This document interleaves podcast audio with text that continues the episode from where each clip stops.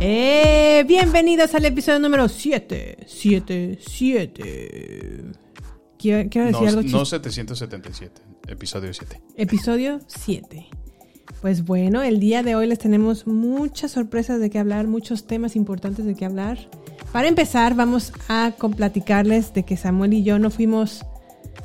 No, no decidimos verla en HBO Max y tampoco decidimos verla no una, sino dos veces en pantalla IMAX la película Dune o Duna, como está en español. También vimos por ahí en la semanita Made de Netflix. Terminamos de ver la serie What If de Disney Plus.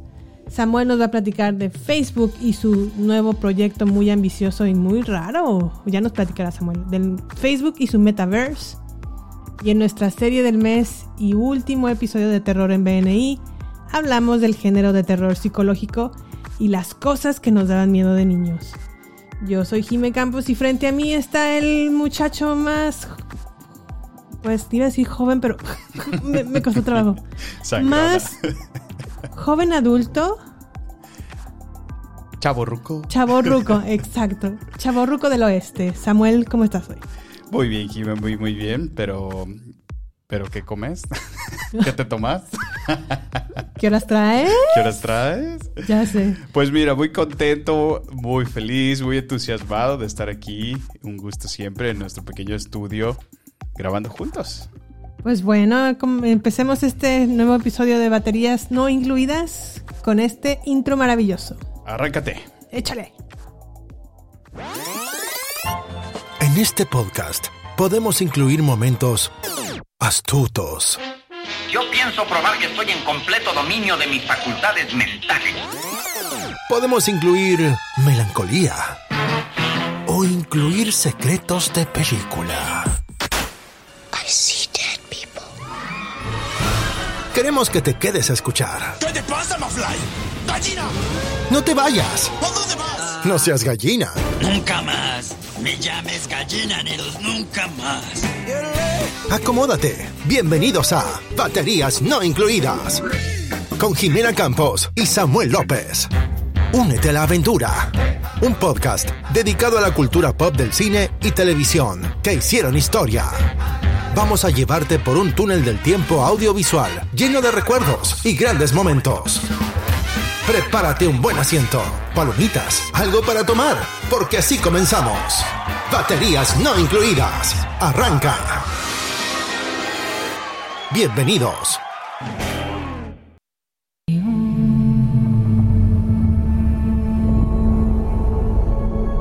My planet Arrakis is so beautiful when the sun is low. Rolling over the sands, you can see spice in the air. The outsiders ravage our lands in front of our eyes.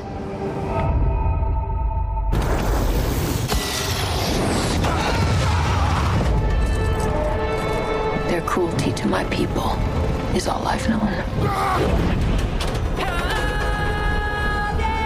What's to become of our world?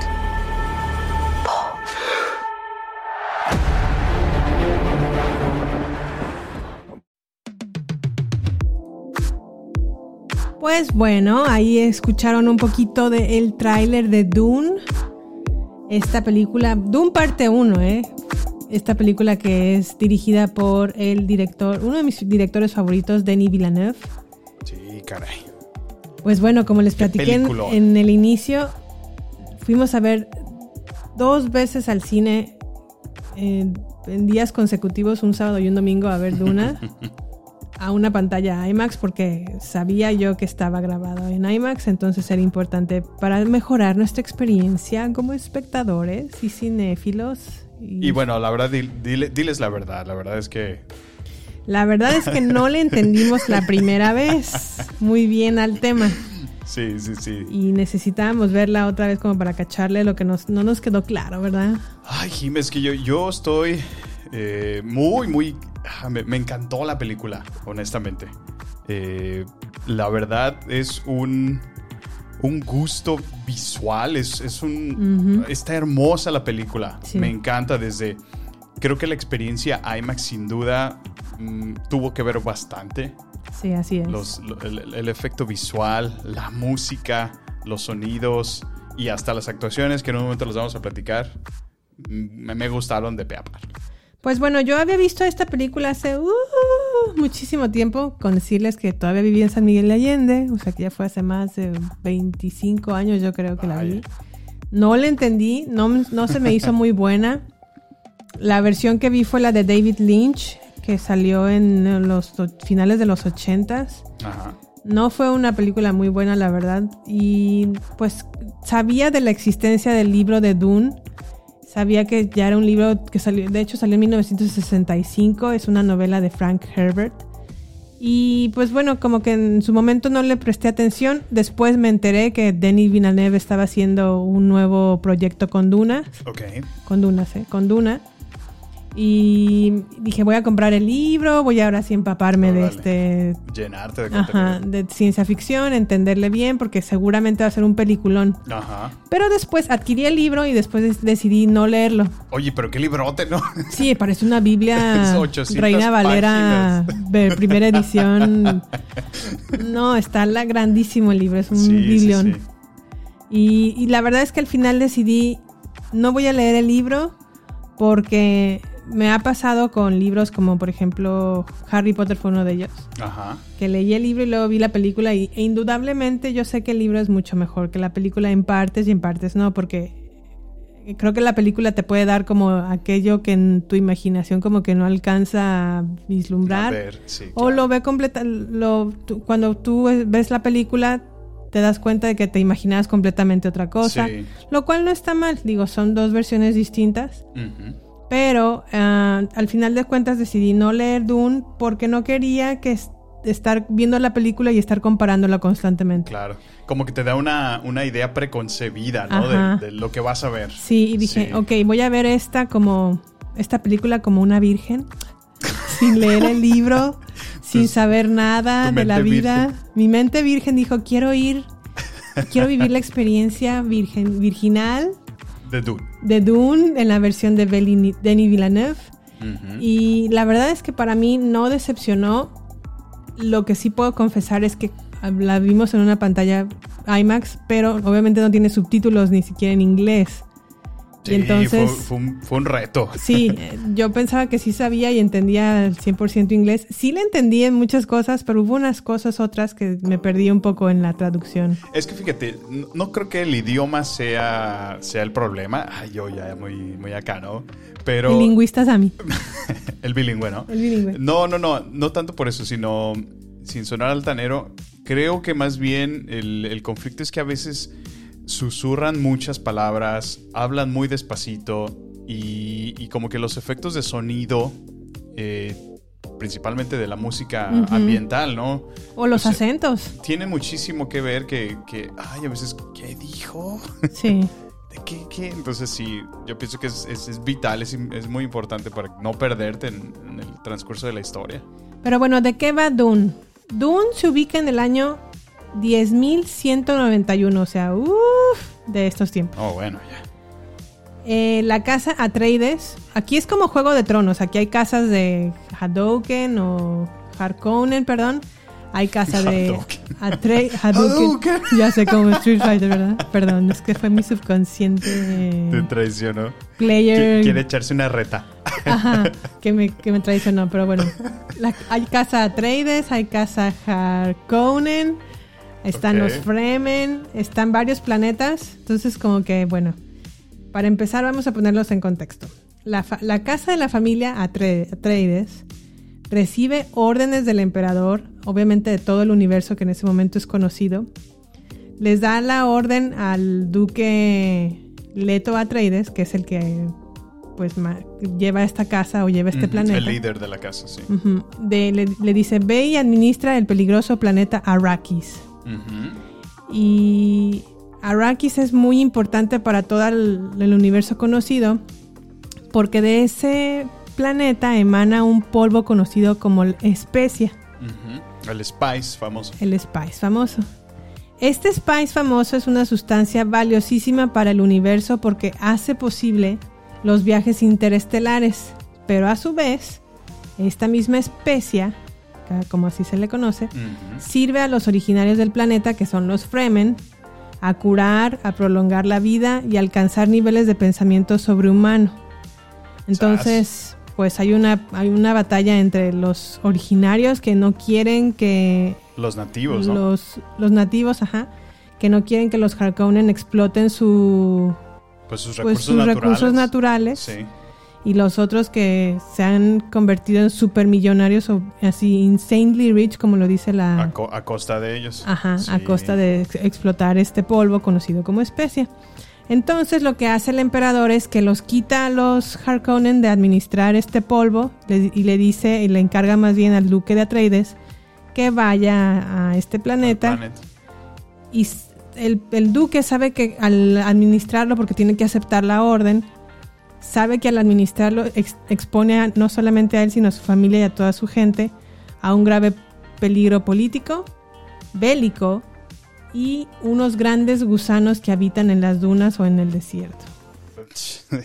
y qué gusanos, ¿eh? Y qué gusano. Está, está cañón. A ver, Samuel, ¿qué tal te parecieron las actuaciones? Mira, para empezar, el estelar, el protagónico, el Timothy Chalamet, que está muy famoso entre Sí, los centennials ya lo en estos en la tiempos.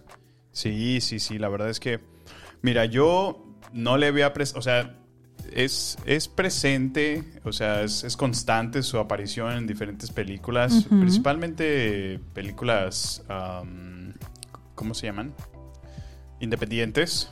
Ok, Pero eh, honestamente yo no lo había pelado mucho.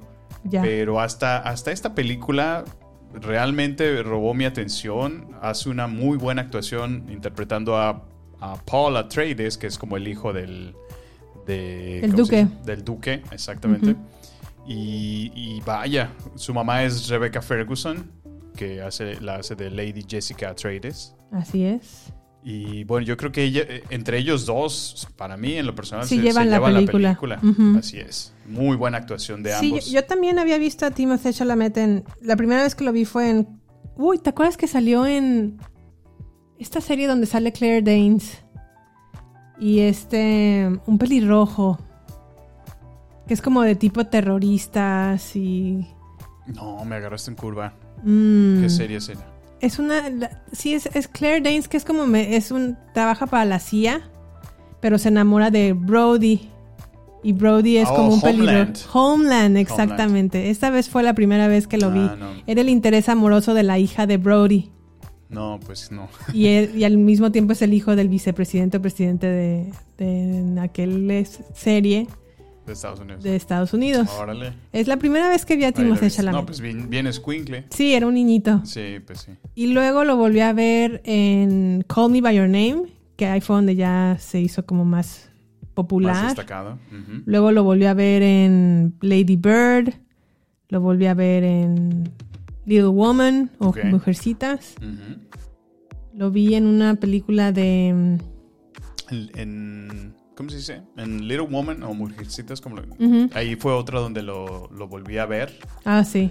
Que es como Te un al cine poquito a ver secundario. Little Woman, ¿verdad? Sí, nos fuimos a verla. ay, La verdad, en esa iba prueba como... el amor yendo a ver Little Woman con pero- Jimmy. Sí, pero salí como una, como una niña de 15 años creyendo en el amor. Sí, está bien bonita. Está tierna la Está película. tierna, está tierna. Pero bueno, Sí, muy... Ah, bueno, y no se diga. Sé que apareció como 3, 4, 5, 6 veces, sin dar spoilers, pero Zendaya, hermosa Zendaya, por supuesto. sí, sale Zendaya. Zendaya se supone, bueno, como esta es la parte 1, se entiende que va a haber una parte 2 y que Zendaya va a estar en la parte Sí, va- 2 va a tener un mucho papel más, más- presente más o representativo. Porque aquí nada más se ve como mucho en visiones. Y al final de la película, pero no es como un constante cameo. Sí hay un constante cameo de Zendaya, pero no participa tanto en la película. Sí, no, de hecho, pues hasta, hasta donde yo me quedo todavía es un misterio su personaje. el personaje. entonces- Y Rebecca Ferguson, que la pueden recordar porque la vimos en Doctor Sleep, que fue la secuela de The Shining. Ella es como media maluca en esta película. También la pueden Como- ver en las de Misión Imposible, las seis me parece, y las cinco específicamente. Sí. Y la verdad es que en este papel, o en como Lady Jessica Atreides, hace muy, muy, muy buen papel. Es creo que la mejor actuación que he visto de Rebecca, De Rebecca, de sí. Rebecca Ferguson. La verdad es que hace muy, muy buen papel.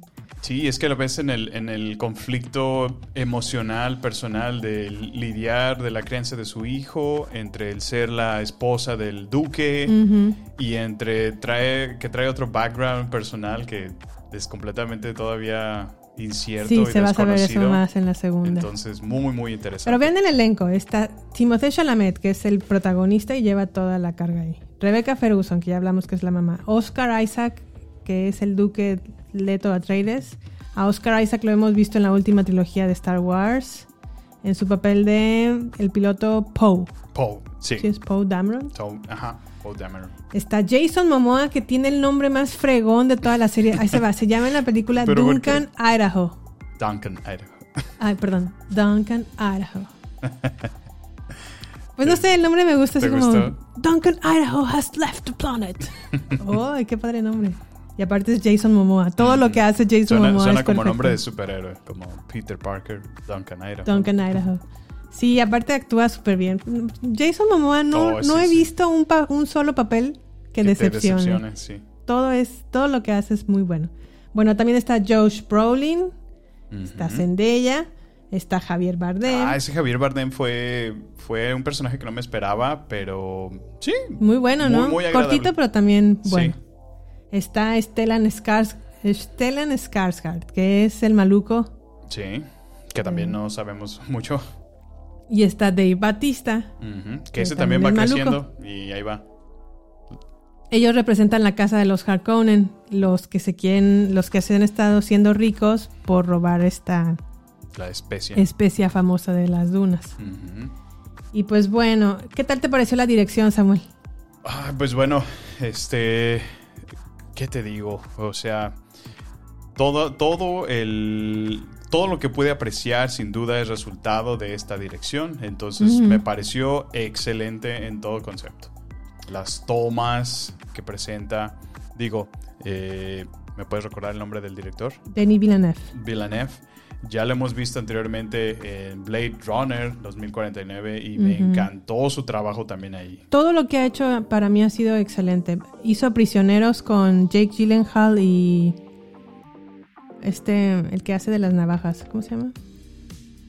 ¿De las navajas? Sí, el que sale en X-Men que tiene Adamantio. Ay, ¿cómo se fue este nombre? Wolverine.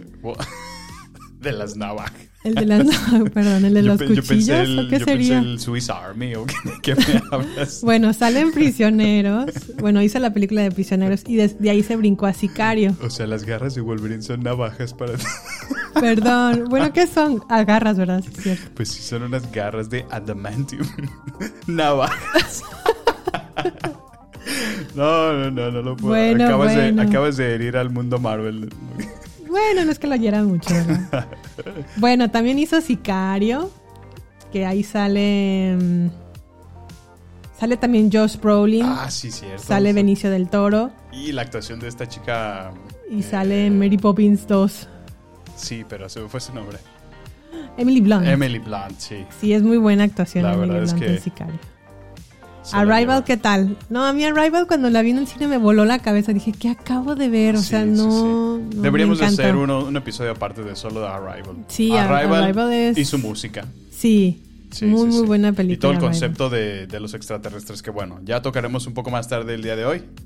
Así que, bueno. Y por último cerró con Blade Runner 2049. Ahora, la razón por la cual nosotros, yo le decía a Samuel, es que se tiene que ver en IMAX, Samuel, se tiene que ver en IMAX, Sí, es porque sí, se filmó en IMAX. Se filmó exactamente. Entonces, ¿qué quiere decir esto? Que las cámaras con las cuales eh, grabaron la película fueron digitales, pero para que se viera en una pantalla IMAX. Y lo que eso resulta, o la experiencia para nosotros de ver una película en pantalla IMAX con cámaras IMAX. Es que parece como que estás dentro del- de la pantalla, como es, es como inmersiva la experiencia. Sí, sí, sí. O sea, yo, yo, yo me sentía chiquito, así muy pequeñito, viendo todo el inmenso universo que nos están presentando. Y aparte los planos que hace Denis Villeneuve Villeneuve. son o muy abiertos como para que se vea un paisaje tipo el Gran Cañón o tipo la muralla china, Sí, o muy cerrados de caras. Sí. Porque hace un- unos enfoques, por ejemplo, a Timothée Chalamet le, le toma la Su cara cabello todo el tiempo ahí. completamente, o sea, está muy, muy cerrado ese Sí. plano. Entonces, de acuerdo, muy de acuerdo. la verdad es que ojalá tengan, bueno, para empezar es importante que les guste la ciencia ficción. Sí.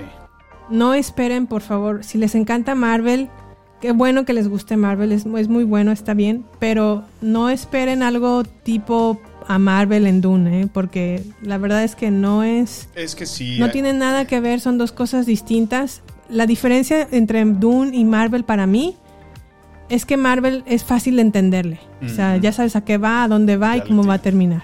es- Eso es muy cierto, Jimé. Eh, creo que esa es la cosa que nos ha hecho Marvel Studios últimamente. Nos está acostumbrando a presentarnos la historia así de cebradita, ya lista, el, el comienzo, el conflicto, los héroes. Los Y la villanos. conclusión. Ah, y, Y- y por supuesto, el cliffhanger que te va a conectar con el universo de las siguientes seis películas que seguramente va a sacar. Así es. Ese es el problema.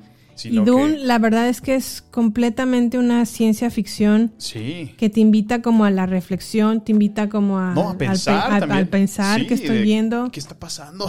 de no me puedo despegar del, de la pantalla porque me voy a perder. eh, sí, no, información lo que estoy importante. viendo. Sí, estoy de acuerdo. Y, y- y como les dije, la verdad es que nosotros necesitamos verla dos veces para valorarla, apreciarla Oh, sí, y sí, entenderle, porque Sí, digo, es complicado de No, entender. no les queremos decir que necesitan dos veces para entenderla, pero si, si realmente la pueden apreciar por primera vez en IMAX, se van a quedar tan convencidos de, de que está, es una chulada de película que la van a querer volver a ver. Y ahora otra cosa que quiero recomendarles es la ventaja de verla en el cine, que a lo mejor no sucede en su televisión, es que el, el audio lo hizo Hans Zim- Zimmer. Y Zimmer, ¿eh? Hans Zimmer. Y es, es hermoso su audio. Y el, en, la peli- en, la, pan- en, la, en la sala de, de cine es como completamente también inmersivo el sonido. sí, claro. Y te engancha completamente con la película. O sea, la verdad es que la experiencia es muy bonita. A veces es que hay algunas escenas en particular que, que en base a lo que está sucediendo, a mí me puso la piel chinita en ocasiones porque, o sea, te conecta la, em- la emotividad que está pasando con, con la música, entonces sí, sí influye bastante. ¿Y Eh, sabes qué hace mucho el director? Que te explica con imágenes. No te tontea como a lo mejor... O sea, no te tiene que estar explicando el, el personaje contando qué está Exacto. haciendo o qué está lidiando para que Exacto. entiendas. O con una... No, no, no... Te da a entender las cosas como sutilmente con imágenes. Y es por eso que también me gusta, porque te invita como a... O sea, como que me hace sentir como, este director no me tontea. O sea, me, me pone el reto de tratar de entenderlo o de interpretar lo que estoy viendo. Claro. Y eso me gusta, la verdad es que creo que ha sido Dune lo mejor de las de mejores películas que he visto este año. Sí, sin duda. Muy, muy si no es que la mejor, pero pues todavía no se acaba el año, ¿verdad? A mí lo único que me deja es, ah, ¿cuánto tiempo va a tener que pasar para que podamos ver la segunda parte?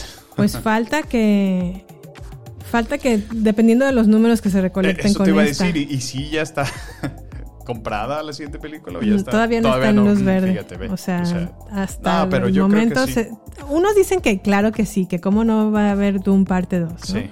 Que ya claro que están en preproducción y ya está lista. Otros dicen que no, el estudio ha dicho específicamente que no se sabe si, si va a hacerse la segunda parte hasta no ver el resultado en taquilla. Sí. Oye, ¿y esta película, ahorita que hablamos, se, se vio afectada por la pandemia? O sea, se, fue, se retrasó por lo mismo. Se retrasó todo un año y, y cachito. Sí iba a estrenar, de hecho, creo que en verano de este año, pero se retrasó para ser estrenada en el Festival de Venecia, en Italia. Y pues sí, sí sufrió. sí O sea, sufrió desde el año los- pasado ya se puede haber estrenado. Exacto. Mm, Era para octubre del año pasado. Fíjate, Pues bueno. un no año se- más tarde. No se pudo. Pues bueno. Pero la verdad es que valió, valió la pena la Oh, espera. ¿eh? completamente, sí. Ojalá puedan ver Dune en, en cine y de preferencia en una pantalla IMAX. Dense la vuelta. Muy bien. Pues bueno, eh, también nos dimos esta semana la oportunidad de ver Made en Netflix. Made es una serie de o una serie limitada o miniserie inspirada en la memoria de Stephanie Land, que también fue esta memoria seleccionada por el New York Times como los libros mejores vendidos de, un- este tiempo, de ese tiempo, eh, pues del año- creo que del año pasado. La autora presenta su libro Made, Hard Work, Low Pay and a Mother's Will to Survive, que sería como una traducción muchacha. Maid, ¿qué sería? ¿Como sirvienta? Pues sí, la, la, la La ayuda, ¿no? muchacha, La, la, la- Sí, ¿no? la servidumbre. Ajá. Trabajo duro, pago bajo. Poca paga. Poca paga. Y la voluntad de una madre para sobrevivir. Ahora, Maid nos habla de la crónica de una madre soltera que se huye de un hogar con violencia psicológica y violencia no física a su persona ni a su hija, pero a lo mejor violencia hacia ah, las paredes, los, los enojos, los gritos y todo esto que es- pues funciona sí, en un violencia intrafamiliar Sí. se convierte en una sirvienta y eh, pues bueno, obviamente toda esta serie está contada desde su punto de vista y relata cómo se enfrenta con la pobreza, con la falta de un hogar y con la burocracia para salir adelante. Sí, sí, sí. ¿Qué tal te pareció la serie, Sammy? Pues eh, es una serie que mm, te invita a reflexionar mucho, te invita a, a darte cuenta a veces de, de lo que otras personas están viviendo, o sea, la realidad de, de una, de un sector de, un- de la sociedad. Ajá. Y pues bueno, o sea, está, está cañón. Sí, algo que a lo mejor casi no se aborda en la en el cine o en las series americanas es la pobreza americana. Y creo que la última vez que lo vi fue en Nomadland con esta película que ganó el Oscar el año pasado. Nomadland retrata la vida también de una mujer que va viajando de ciudad en ciudad y trabaja en Amazon empaquetando pues paquetes Pues sí. para ser enviados. Y también vive en una, en una van o en una camioneta y va por todo el estado, todo el país viajando. Recorriendo. sí. No tiene una casa porque se quedó en la, en la pobreza y Sí. y pues también esta de Maid retrata pues la pobreza en, Estados Unidos, que a lo mejor muchos tienen la idea de que llegando a Estados Unidos te haces rico, no, es así. no, no. Y en el Sí, caso no. de ella también pues batalla mucho Bastante, con- sí. para salir adelante. Sí, sí, sí. O sea, realmente, como te decía, se, se presenta una, el, el conflicto personal que está lidiando, ¿no? De- Del abuso de- que ya de por sí es, es bastante, ¿no? Sí. O sea, abuso emocional, como lo dice la serie, también es abuso. Exacto. Entonces, eh, ya, ya es un conflicto muy fuerte lo que está lidiando ahí. Y todavía, por ende, encima tener que escapar de esa situación para Sí. pues, sacar lo mejor por su hija. Ujú. Este, se me hizo una muy buena premisa y muy interesante. A mí la única cosa es que lo cuentan tan despacio que a veces siento que no está pasando nada más que ella Viviendo su... chacheando. Pues sí, en parte sí. este, que, que, ay, en ocasiones sí, sí me costó mucho trabajo continuar los siguientes episodios. A mí a veces este- como que meten historias como la del niño que estuvo encerrado en una casa. Y dije, pues eso no tiene como mucha Pues relevancia, pero al, final del episodio puedes ver que necesitó pasar por ahí para ella a recordar una Algo, vivencia que tuvo en su infancia. Claro. Entonces, pero tuvimos que esperarnos hasta el final del Sí, episodio sí, sí. como para ver que eso iba a pasar. Otra cosa que a lo mejor me desespera un poco de la protagonista, y no es de la protagonista, sino personaje. del personaje. Es que también hace unas cosas bien tontillas, así como dices, ay no, no Sí, puede ser. sí. Como por ejemplo cuando está en la casa de... limpiando la casa de la millonaria, que por cierto es bien tacañísima. No le quiere pagar 35 dólares, hazme el favor. Bien marra. Y luego se empieza a poner su ropa, empieza Sí. a tomar sus cosas. Dices, pues no, o sea, eso la verdad tampoco está... Sí, pues, o sea, muestra como, pues, su inteligencia, que, o sea, que tampoco es muy rica, ¿no? O sea, me refiero a que también mm, el nivel intelectual que tiene, ¿no? No es... No sé si es porque es muy adolescente todavía, Ajá. que no toma como decisiones muy sabias. También cuando se, se para en la mitad de la carretera para conseguir una muñeca. Sí, no. chocan. O sea, Y eso bueno, también pues estuvo también- esto estuvo súper irresponsable. Tienes razón. ¿Qué, qué adolescente se comporta o toma las mejores decisiones a su edad? Exacto. Sí. Pero para mí, la verdad es que la verdadera estrella de esta serie es la niña. La niña, La niñita que cuida. la niña tiene mocos cuando los tiene que tener. La niña que está sonriendo cuando tiene Cuando que tiene que sonreír. sonreír. Sí, es está cierto. quietecita cuando, Cuando tiene que tiene que estar estar. quietecita. Y llora cuando... Sonríe, llora, todo lo hace bien. Qué, qué difícil, ¿no? Y de hecho creo que sí, por ahí han hecho un reportaje que, que habla de eso, de cómo es muy difícil lidiar con niños en una producción de cine, ¿no? O una producción de televisión, porque por lo mismo no sabes su reacción, ¿no? O sea, estás a expensas a que el niño reaccione de manera natural, lo cual es, es completamente... Pues para mí la niña es el... el- Se roba el- la sí, serie. el- es la verdadera estrella de, de la serie porque sí, está súper quietecita cuando tiene que estarlo, es tranquila. sí. También finge estar enferma y le sale muy bien y luego en tres segundos está ya como si nada. Ya como si nada, sí. Pero bueno, así fue Made. Sí nos gustó, es una buena serie. Sí, está... Está palomerilla. No, es buena, es buena. Eh, bueno, A mí sí me gustó. let's agree to disagree. Pero bueno, les recomendamos también ver Made en Netflix. Y Sammy, ahora tú platícanos de What If de Disney Plus, que este es tu fuerte de superhéroes. Pues bueno, mira, what if? La premisa es qué pasaría si, ¿no? Entonces, eh, pues realmente esta, esta serie exclusiva animada de, de Disney Plus explora puntos cruciales de las historias de superhéroes de Marvel y pone en la mesa la pregunta ¿qué pasaría? Entonces, eh, nos presenta, o a mí me gusta mucho que nos presenta una alternativa y cambia completamente las historias que ya conocemos y que a lo mejor de alguna manera suenan a veces repetitivas del universo Marvel pero te crea estos nuevos estas nuevas ideas ¿no? que, que surgen de ay, qué pasaría si, si Sí. este superhéroe hiciera esto o si este ocurriera aquello y te hacen pequeños clips o, o pequeños episodios ¿no? Ujú. de que te cuentan una historia completa lo cual se me hace Completamente diferente de lo que estamos Ajá, de lo convencional, ¿no? De- vaya, del, del canon de Marvel, por así llamarlo. Entonces, a mí me gusta mucho esta, se me hace una, una tirada muy original, saliéndose de, de- de lado de todo lo que Marvel ya de por sí ha creado, ¿no?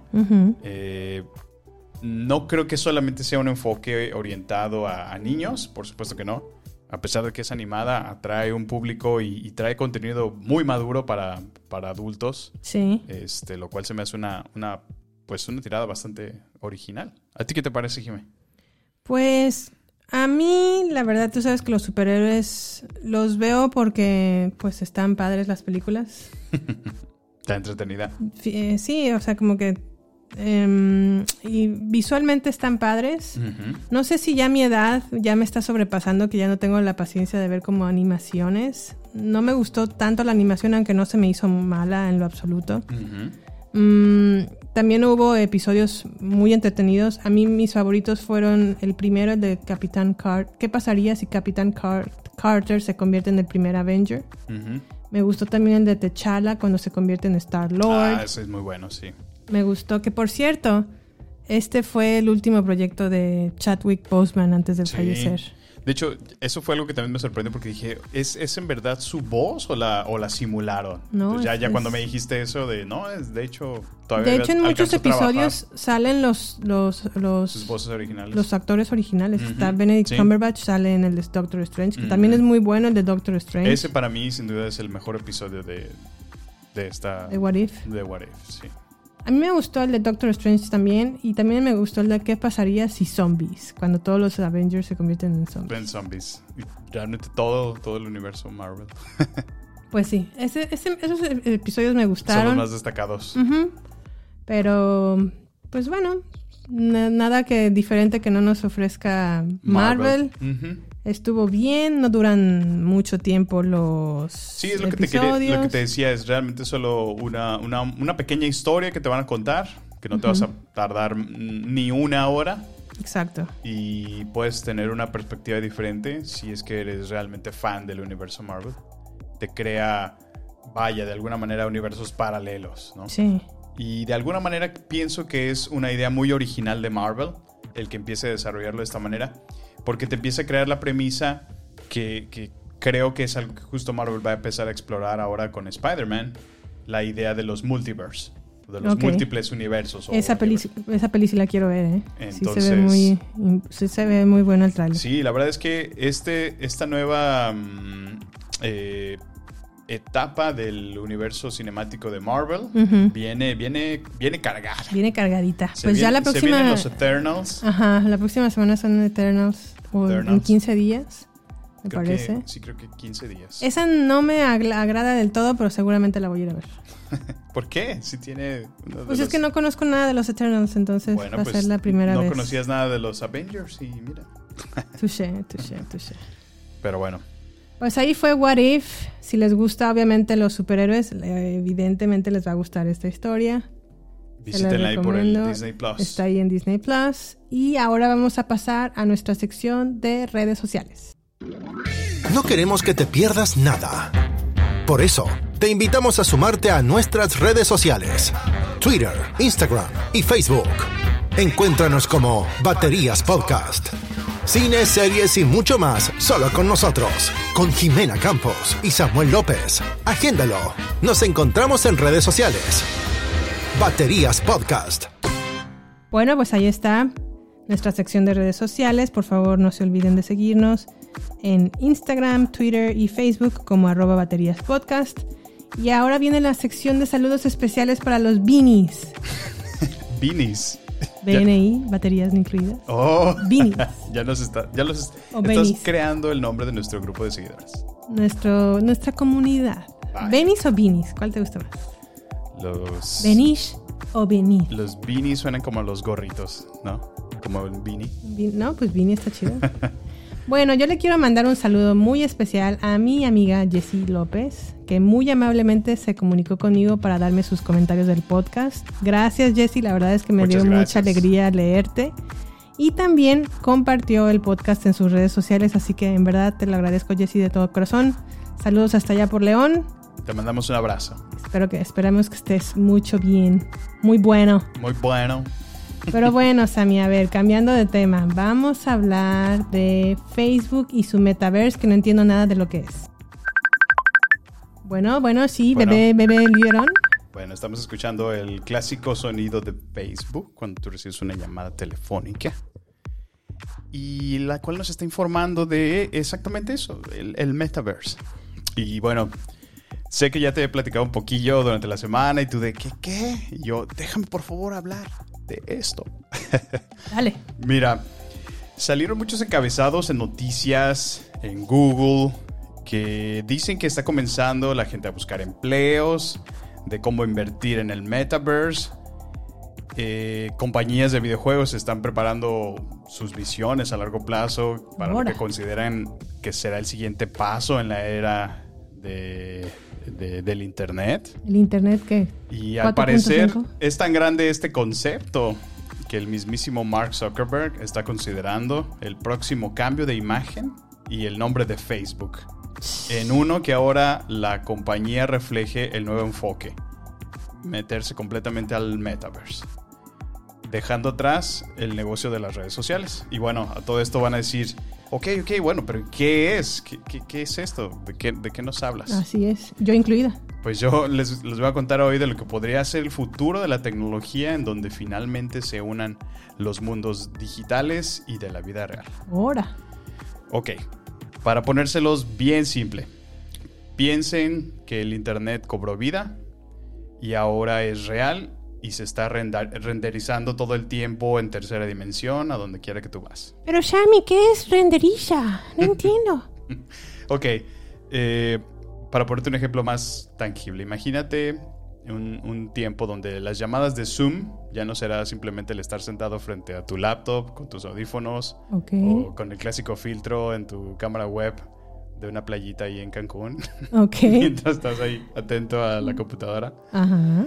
Sino ahora se trata de un ambiente completamente virtual al que tú puedes entrar. Muy al estilo Ready Player One. O te acuerdas la, la película de Good Guy donde se ponen los lentes y ya ve toda la parte digital activa. Claro. Haz de cuenta ese Oh. concepto. Es de lo que se trata el metaverse. ¿A poco ya va a existir esto?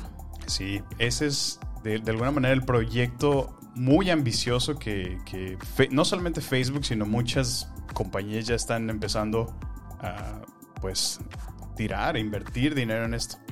Pero aclaro, no podríamos llamarlo nada más un videojuego. desde la perspectiva más técnica de que dan algunos expertos, Ok. esta sería una experiencia compartida tan envolvente que va a crearte un, un sentido de presencia real que se sentiría en, en carne propia. Ok. Será la siguiente evolución de la conectividad, donde eh, en la, la interconexión que tenemos se unificará de tal manera que vamos a estar viviendo en nuestra vida eh, virtual de la misma manera que vivimos nuestra vida real. O sea, como en Ready Player One. Haz de cuenta. Esto será donde la gente se podrá reunir, van, van a poder trabajar, van a poder estudiar, van a poder hacer compras, van a- vas a poder visitar conciertos, vas a poder hacer viajes virtuales, te vas a poder probar ropa virtual, hasta tener citas virtuales.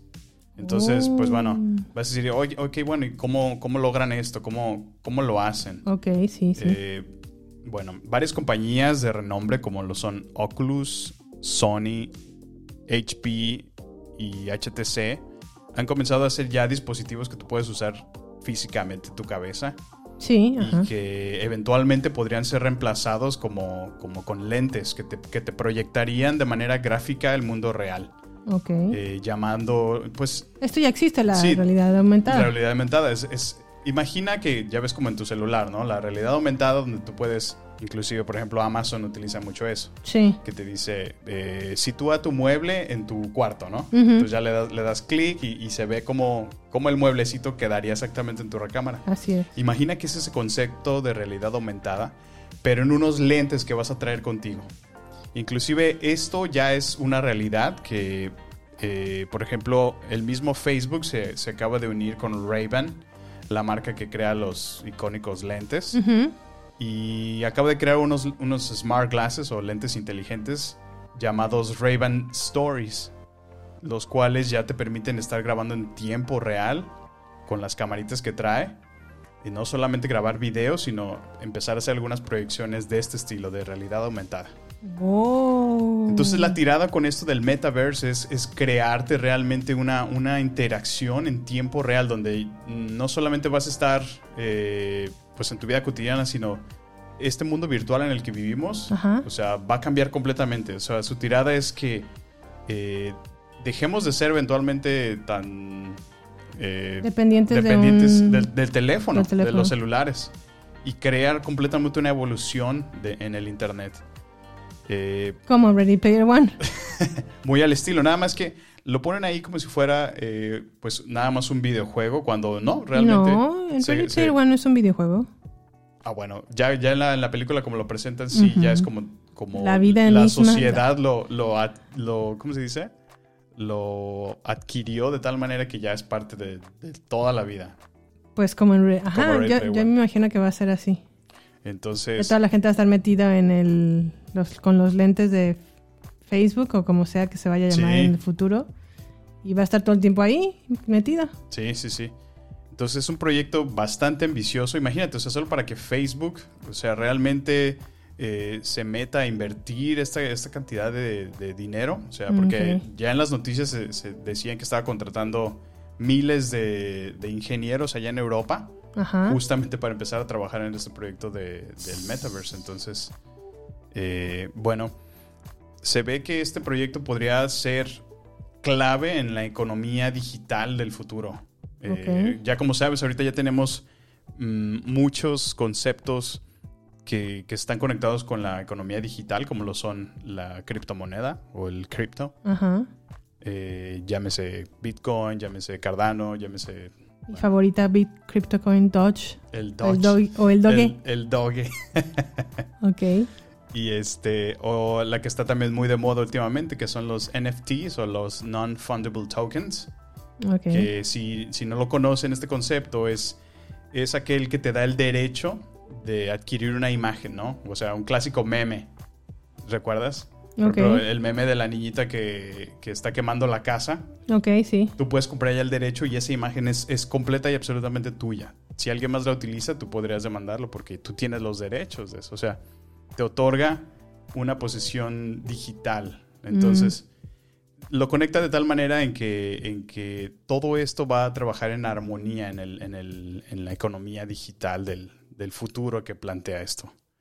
Entonces, pues sin duda, eh, esto está evolucionando cada vez y pues bueno, otros dicen que es una estrategia simplemente de Facebook, porque bueno, estarás al pendiente de las noticias y a Facebook no le ha ido muy bien en recientes días, donde le han hecho, eh, pues bueno, a muchas alegatas de ex empleados, Sí. donde han, donde han manifestado que pues trabajar en Facebook tiene muchos problemas, que realmente no les importa el, el el cliente, vaya el usuario final y que es muy dañino, es muy dañino, perdón, para los niños, etcétera. Entonces, muchos dicen que realmente solo es una jugada, una tirada para mejorar la imagen de Facebook, pero bueno.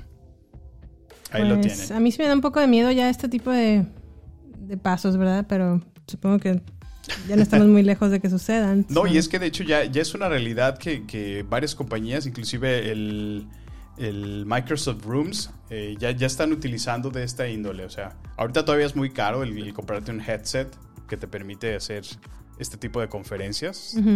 Cuestan arriba de 300 dólares, entonces no cualquiera puede conseguirlo. Pero ya empiezan a ofrecer algunas experiencias iniciales de esta índole. Eh, aún así, sí, sí tomaría un poco de tiempo, unos 10 años aproximadamente, en que esto se, se adquiriera completamente y que todos se unificaran. Pero es una tirada bastante interesante. Les voy a traer a la mesa el pensamiento sucio, no porque lo sea, pero. pero el. Imagínate para los fanáticos de la pornografía. E- Exacto, o sea, ya, ya el estar ahí, o sea, sí, es que mira, se puede, se puede utilizar para tantas experiencias como buenas como negativas, ¿no? Porque una de esas hab- hablaba de eso. Imagina a alguien que ya está paralítico, que ya está completamente en su casa y no puede salir. Eso le abriría Sí. un mundo completo, o sea, ya al explorar. Pero sí, abre la, la vertiente que dices de que también se puede utilizar para cosas medio puerquis. Pues bueno, mientras que genere dinero, seguramente Facebook estará ahí. Mm, sin duda. Bueno, pues, Pues, eso fue el metaverse de Facebook, que mi- mieduki, y a la vez que padre, ¿no? Que ya el mundo está avanzando a este, Este- nivel y Sí, o sea, completamente moviéndose en tiempo real. wow. Pues sí, no, no estamos muy lejos de llegar al Ready Player One. Yo creo que unos 100 años, ¿no? Ya estamos en ese nivel. Pues, Si no es que menos. pues a estas alturas, si no cuidamos nuestro planeta. Pues sí, ¿verdad? Así fue entonces Facebook y su metaverse. Y a continuación vamos a hablar del último tema de esta noche. Ya vamos a cerrar la serie Terror en BNI con el tema de terror psicológico. Voy a darles una pequeña introducción y luego vamos a platicar de una película que ejemplifica perfectamente lo que es el terror El terror. psicológico. El terror psicológico, según Wikipedia, ¿verdad? Ah, es cierto. Lo leí en Wikipedia. La leí en Wikipedia, tan siquiera, tan siquiera no. Tan siquiera leo. Este es un género de terror que se enfoca en explorar el lado más oscuro de la psique humana. Que por lo general pues reprimimos, ¿no? Así como, ay no, esto, esto no está bien que lo piense, Dios mío, no. Pues ahí entra el terror psicológico. Ok. También explora las vulner- vulnerabilidades psicológicas y emocionales de nuestros propios miedos. Este tipo de películas están diseñadas para verse como una pesadilla viviente y envían a la mente consciente un mensaje importante o mensaje de pues de precaución, ¿no? De que algo pues no está siendo reconocido, pero ahí está y te, te- como que te altera un poquito el, el nervio, pero no sabes exactamente por qué. Esto es lo que nos causa el terror psicológico. Sí, es que, o sea, creas en tu mente más cosas o tu, tu- tu mente proyecta más de lo a lo mejor que está pasando en, en- Exacto. en la pantalla, ¿no? Sospechas de algo, desconfías, tienes duda, empiezas a sentir paranoia por ti mismo, por otros o el mundo en el que estás ubicado. No, yo creo que es lo, exactamente lo que se aprovecha, ¿no? O sea, conociendo que eh, esa es nuestra naturaleza, ¿no? De reaccionar así, se aprovechan de eso y, y digo, no, ya que cada uno vaya llenando esos espacios. Pues justamente hacen eso, revelan la complejidad de nuestra naturaleza humana a través del uso de metáforas. Por ejemplo, la lucha con monstruos o alienígenas o cri- criaturas supernaturales, todas estas son como metáforas, ¿no? De una lucha que tienes emocional y psicológica.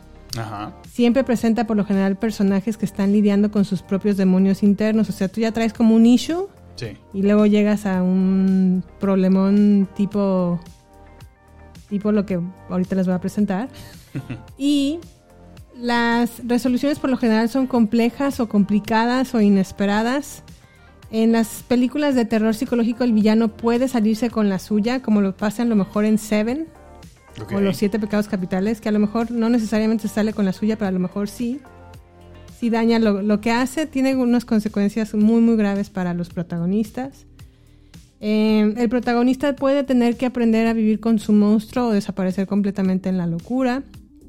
Y muchas películas de terror psicológico pues están combinadas con otro subgénero de terror, ¿no? Como que no solamente es terror psicológico en sí, sino está combinado con a lo mejor un slasher o a lo mejor terror psicológico con zombies o terror psicológico con thriller o cositas así. Sí. Entonces, am, acuérdense que lo que destaca más del terror psicológico es la búsqueda dentro de la psique de los personajes, sus mentes y sus motivos. Y para ejemplificar completamente lo que significa lo que es una película con terror psicológico, les voy a poner este audio y ustedes espero que de escucharlo sepan de qué película estoy hablando.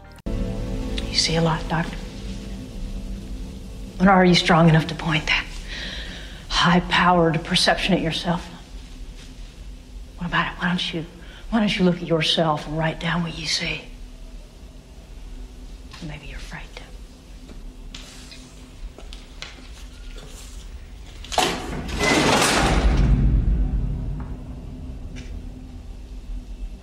A census taker once tried to test me.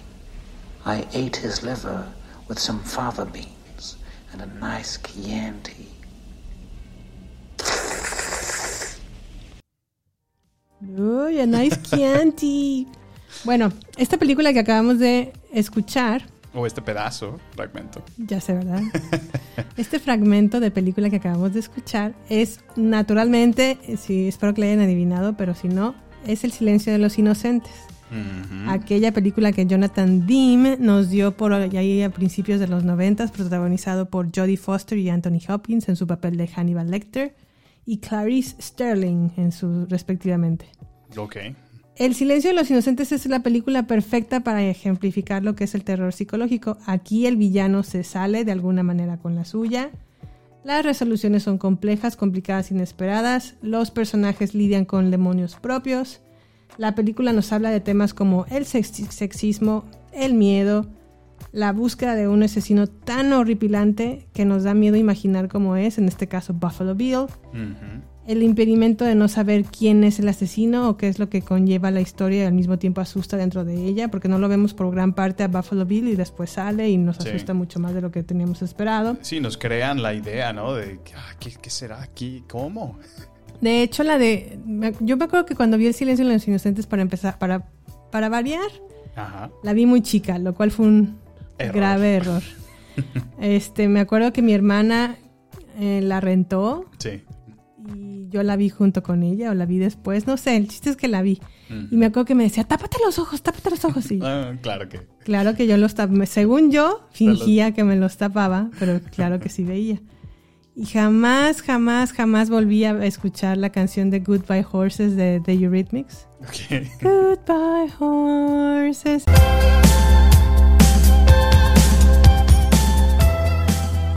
Siempre que la escucho, ya. Te o remonta a eso. a esa escena en particular. Que en su momento no entendí, ¿eh? Mm. Cuando la vi dije, ah, no entiendo. Tanto para esto, pues nada más está bailando el, el Buffalo Bill. Mm. Pero ya cuando la vi más grande dije, oh, dije, Dios mío, qué cosas estaba viendo. Pero bueno, Esa chiquilla. no volví a escuchar. La canción no la, nunca la olvidé. Te la voy a poner me- de ringtone. Pero bueno, am, pues en este caso Clarice Sterling es la protagonista y acuérdense que ella trae como sus propios demonios de su pesado con los, los lambs, que no sé cómo se dice en español, borregos. Corderos. Corderos, ajá. Sí, ¿verdad? Y obviamente trae el problema de que pues falleció su papá y la manera en la que falleció y cómo se quedó ella ahí pues extrañándolo y pa- padeciendo la muerte de su padre.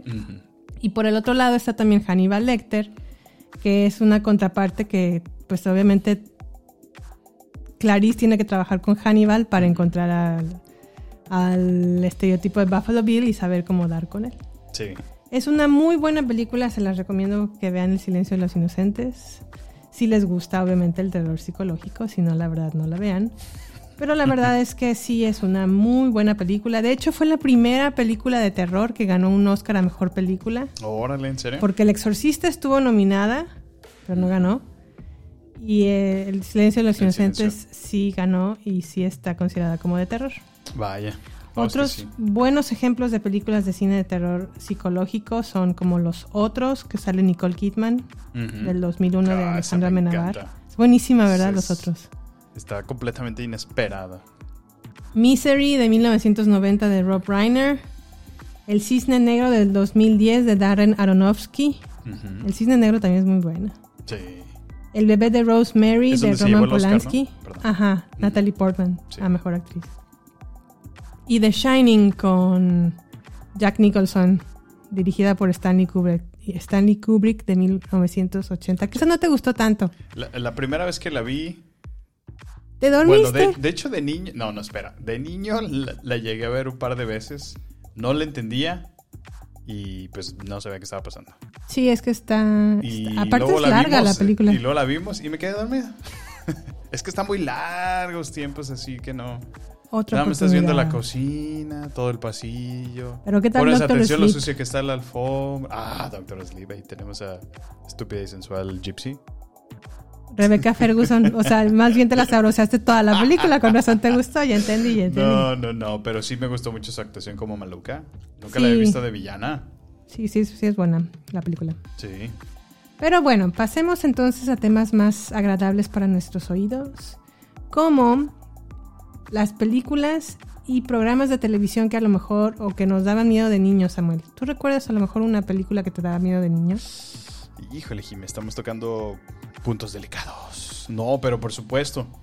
Eh, de niño, pues la película original de It, o Eso, allá en México, Ok. eh, la vi por primera vez en Canal 5, en televisión abierta. Uy, ha de haber durado cuatro horas. sí, pues entre comerciales y comerciales. Pero eso fue una de las películas que de niño, a mí, yo, bueno, yo consider, no, no consideraba que me daban miedo los payasos para nada. Ok. Hasta que vi esa película, de verdad. Eh, bueno, hay escenas muy, muy, muy icónicas para mí. Una de ellas es, por ejemplo, cuando está saliendo el payaso desde la alcantarilla en las regaderas. Y Sí, ya me acordé. Ay, e- eso para mí me causó un trauma psicológico, por así decirlo. Sí, sí porque está luego ya me metí a bañar. Y yo así de ladito porque estaba pendiente de que no, no me fuera a salir algo. ¿De la coladera? sí. Cabellos, nada más. Sí, no, esa película me, me- Y bueno, la hemos visto otra vez, tú y yo, juntos, y tú literal has visto cómo, cómo se me pone la piel eriza Sí. al verla, porque a mí me pone muy mal esa película. Y la de It, la nueva versión de Ah, la nueva versión. Andy Muschietti, no, no te causó. No me causó. A mí me No gustó. me causa, No me sea. causa el miedo. Tampoco It, la original, me causa No mucho causa. miedo, pero me asusta el payaso por cuando es amistoso. Sí, sí, sí. Ese es lo peor. Eso, o sea, de que porque se, le ves los ojos y dices, disfraza. "Ah, cero amistad. Se disfraza así como de bien buena onda y todo, y tómala, perro. Sí, caray. Sí es muy buen actor el que interpretó a... Bueno, ¿y tú? Cuéntame una de tus películas. Yo estuve como haciendo memoria y dije, no voy a hablar de películas gringas que me causaban miedo de niñas, solamente de mexicanas. Ah, mira, hablando de conexión entre el mes patrio y el mes... ah, Y El Día de Muertos, El Día de que ya Muertos. viene la siguiente semana. excelente. Pero bueno, no sé si a lo mejor tuviste esta película, Veneno para las Hadas, de 1984 de Carlos Enrique Taboada. Fíjate que todavía no nacía, pero... Ay, bueno, yo tampoco, pero... Pero, este, sí la pasaba muy seguido en el, en el canal de las estrellas. No, fíjate que no, no, no. O bueno, a ver, cuéntame de qué va. Ven- Veneno para las Hadas es la historia de una niña, dos niñas. Una que se llama Verónica, Ajá. que como que su vida siempre gira en torno de cuentos y ella jura y perjura que es una bruja. Ah, Y tiene una compañerita de escuela que se llama Flavia. ok. Y Flavia como que dice, ay, las brujas ni existen, todas esas cosas de cuentos, pues son cuentos, no son de la vida real. Sí. Y entonces, pues, al principio, te digo, se muestra como incrédula, ¿no? Así como, ajá, sí, me está cho- chochando, ¿eh? Choreando. No hay, no hay tal cosa como brujas. Pero una serie de circunstancias fortuitas empiezan a hacer pensar que a- empiezan a hacer pensar a Flavia que Verónica que se dice a ella misma ser bruja las ha causado. Entonces, pues esta inocencia de estos juegos empieza a adquirir poco a poco un matiz como muy macabro. Ok. Y entonces, al final, ya en el último acto de la película, cuando Verónica le ordena a Flavia que la invite forzosamente a unas vacaciones en el rancho de su familia, Sí. eh, le dice que si la invita va a poder preparar veneno para las hadas porque ella, es- ella se considera una bruja y las hadas son sus enemigas. Órale. Entonces, pues bueno, el final es como muy trágico y al mismo tiempo mm, puedes ver que ellos, las niñas eh, creyendo que están en un cuento de hadas, la niña cree que le hace un bien a. Verónica deshaciéndose de su lado de bruja, pero en realidad no se da cuenta que lo que está haciendo es un asesinato. Entonces, Damn. es muy buena película, Veneno para las Hadas. También otra que me daba mucho miedo es Hasta el viento tiene miedo. De, también del este es del 68. Esta tampoco todavía no nacía, pero ni tú. No, bueno. Pero bueno, esta película se desarrolla en un internado de señoritas en donde se hace presente el fantasma de Andrea. Ok. Y no es tu prima. Saludos, prima, te quiero. Y Andrea, pues obviamente se suicidó cinco años atrás en este internado y dejó como un cabo suelto, ¿verdad? Con algunas cuentas pendientes con una de sus profesoras. Entonces, aquí no, nunca sale en realidad Andrea como tal, pero su presencia se hace presente a lo largo de la película. Y como todo gira en este internado, como que te da también miedito las... las Por eso te gustó, ¿verdad? Porque tú también estuviste como semi-internados de monjitas. No, no estuve en un internado, pero sí. No, nunca estuve en un internado. ¿No, verdad? Pero me gustaba porque mm, como que me gustaba cómo creaba atmósferas, como sin recurrir a efectos visuales muy elaborados, Ujú. Provocaba que te diera como este terror nuevamente psicológico. Mm. Y Órale. también había una película también de Carlos Enrique Taboada. De hecho, deberíamos hacer un especial de Carlos Enrique Taboada porque es como el M. Night Shyamalan de nuestros tiempos, de, aquel, de el- la versión mexicana para mí. Ok. O sea, es, es muy buena, tiene muy buenas películas. También tiene El Niño de Piedra, o el, sí, El Libro de Piedra o El Niño de Piedra, que también es una muy buena película de terror. Y ah, yo recuerdo también una, y esta la voy a mencionar porque con esta molestábamos mucho a mi hermana menor. Se llama Más Negro que la Noche de 1975. Ok. Aquí pues hay una casa muy viejita en donde una muchacha o una señorita recibe una herencia por parte de su tía, que ya es como tipo una tía anciana, como estilo porfiriana, Ok. y le dice, te, te voy a dejar, ella fallece y le deja su casa. Ah, esa, creo que está, vimos el remake, ¿no? Ah, malísimo, por sí, cierto, sí, qué asco. Esta sí me acuerdo. Y le dice, pues nada más cuida a mi gato. gato, ajá. Y el gato era Becker. Sí, sí, sí, sí me acuerdo de ese gato. Y pues obviamente la, la, la sobrina si quiere a Becker, Ajá. a su gatito, y lo cuida y todo. Sí. Pero las amigas por, se van a vivir como que las cuatro amigas a la, a la super casa de la tía. Ajá. Pero las demás amigas no quieren a Becker. Mm. Y entre ellas Ahí lo hacen. matan. Pobre Y- gatito. Pues y regresa la tía de la ultratumba para vengar la muerte de Becker. Becker. y... Pero ¿por qué asustabas a, a Pau? Ah, porque bueno, para cuando vivía en, vivía en San Miguel, para Ajá. llegar a la cocina tenías que atravesar un patio en donde yo vivía. Y por lo general siempre le decíamos a Paulina, venos a traer, no sé, un vaso de chocolate o un pan o lo que sea de la cocina. Y ahí va Pau de chiquilla toda mencilla y... Y o una de dos, o le gritábamos Freddy, de Freddy Krueger, Ajá. ya cuando estaba allá y pues sabía que tenía que regresarse sola por el patio para llegar al cuarto otra vez. Ajá. O le gritábamos, Becker, ahí te va Becker. Y, y Ya sí. lloraba. Ah. Pobre Pau. Pau, te quiero. Pero bueno, con este tipo de peliculillas, a mí sí me gustaba y salían muy seguido en la televisión. En la tele, sí. ya como en el, a lo mejor no en el canal 5, pero sí en el canal 2 o en el 9. Ahí salían Ahí y ahí las veíamos. O en el Cap Galavisión. creo. Galavisión, órale. Si mi memoria no me falla, por ahí veíamos este tipo de películas. Excelente. Otra más que te haya causado mieduki. Híjole, bueno, pues yo no, no me acuerdo mucho de películas de miedo eh, mexicanas, aunque sí, sí hay varias, ¿no? Pero bueno, estoy tratando de hacer memoria ahorita de una. Yo sé algo que te causa mucho miedo hasta la fecha. Bueno, sí, o sea, sí, es que ahorita que estabas en películas de terror mexicanas, estaba tratando de mencionar una que recordara que me diera mucho miedo, pero bueno, otra que sí me pone muy mal, este, es la de... Ay, se me fue el nombre. Señales. El- señales, sí, sí, sí. Y, y la razón de señales, eh, bueno, para todos aquellos que no han visto la película o no la conocen, eh, básicamente, pues es una amenaza, ¿no? Amenaza extraterrestre. Empiezan a ocurrir fenómenos sobrenaturales y, y, en, en- en algunas ocasiones como fantásticos, ¿no? De, alrededor de esta familia. Sí, es muy buena señales. Y bueno, creo que el tema principal son los extraterrestres. Y si te fijas, los casi no salen. Sí, exactamente. O sea, por eso a mí me causaba el pánico. Y bueno, yo soy un niño que creció por ahí de los noventas. Entonces, en esos tiempos, en la noche, especialmente los viernes, salían programas como los expedientes secretos Oh, X, sí, como eh, los expedientes de... Perdón, expedientes.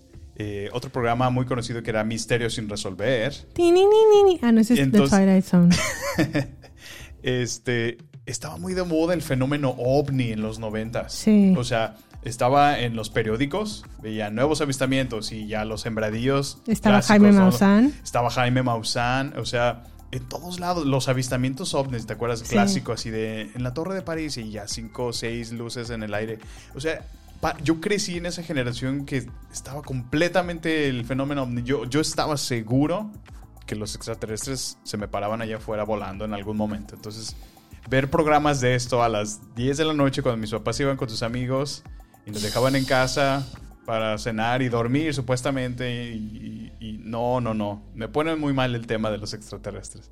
Entonces, al ver esta película del- de Señales. señales y bueno, aquellos que no lo han visto realmente te lo desarrolla, como lo dice Jime, con tanta, eh, pues sí, terror psicológico, porque no aparecen tanto. No es el miedo de, visual, ¿no? De, de que estén grotescos, que estén feos, sino es, es la, lo incierto, ¿no? De qué La está atmósfera pasando. que te crean. La atmósfera, exactamente. Sí. O sea, es, es buenísima esta película, y por lo tanto me pone muy mal. Creo que encima de eso es por el tema de- del extraterrestre. Pues bueno, así hemos terminado entonces la serie Terror en BNI con el terror psicológico y pues ya también se acaba el episodio. Vamos a hacerle Pues sí. como lástima que termina. Pues ya, nos estamos. Sammy, ¿algo más que desees agregar? Pues bueno, mm, ¿tendrás alguna palabra o frase?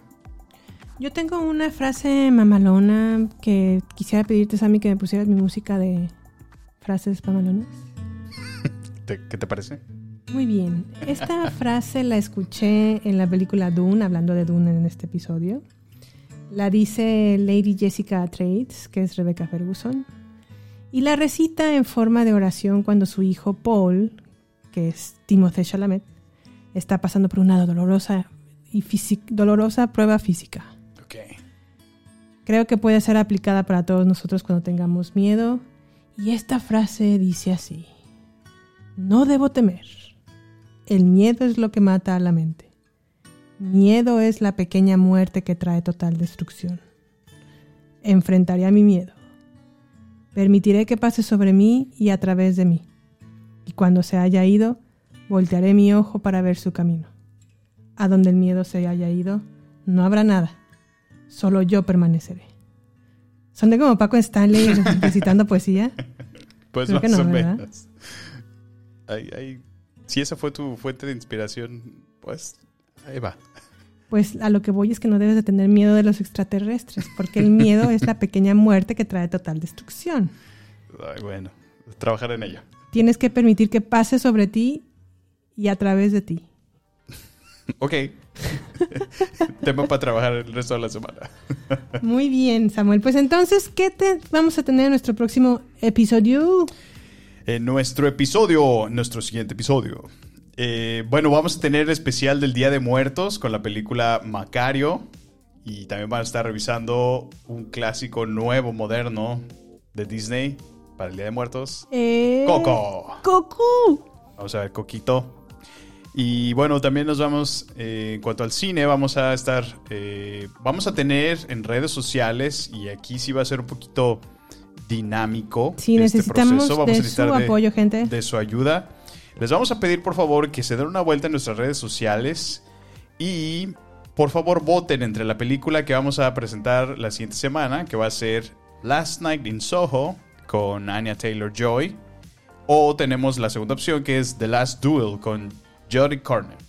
Entonces, eh, bueno, también está Matt Damon, Ben Affleck y Adam Driver, que lo hemos visto como Kylo Ren en Star Wars recientemente. Yeah.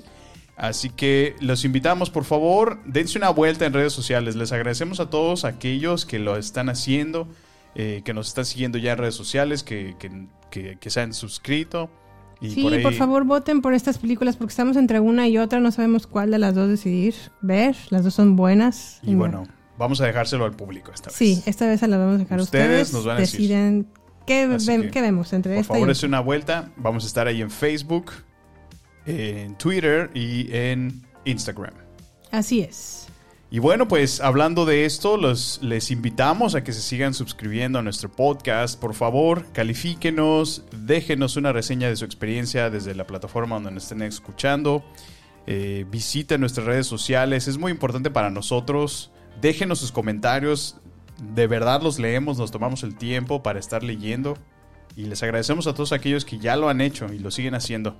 Síganos en Twitter, Instagram y Facebook, como lo, mencionaba, en la cuenta arroba baterías podcast, donde nos encantará saber más de ustedes. Les invito también, por favor, compartan este episodio. Si ustedes saben a alguien que le encanta el cine, le, le las series, estén conectadas con todo este medio, por favor, compártanlo. Eh, ahí hemos visto ya varias personas que lo han estado inclusive poniendo en sus, en sus perfiles. Les agradecemos mucho eso. Sí. Eh, así podemos llegar a más personas, podemos seguir creando nuestra co- comunidad de beanies, como Jimena nos acaba de nombrar el día de hoy. Así que, bueno, ahí lo tienen. Pues muy bien, Sammy, gracias por escucharnos y hasta la próxima. Este es el final, solo por hoy. Hasta la vista, baby. Prepárate para más acción, misterio y seguir descubriendo las mejores escenas y secretos del cine y serie. Solo aquí, en nuestra próxima entrega, Baterías No Incluidas Podcast, con Jimena Campos y Samuel López. Hasta la próxima.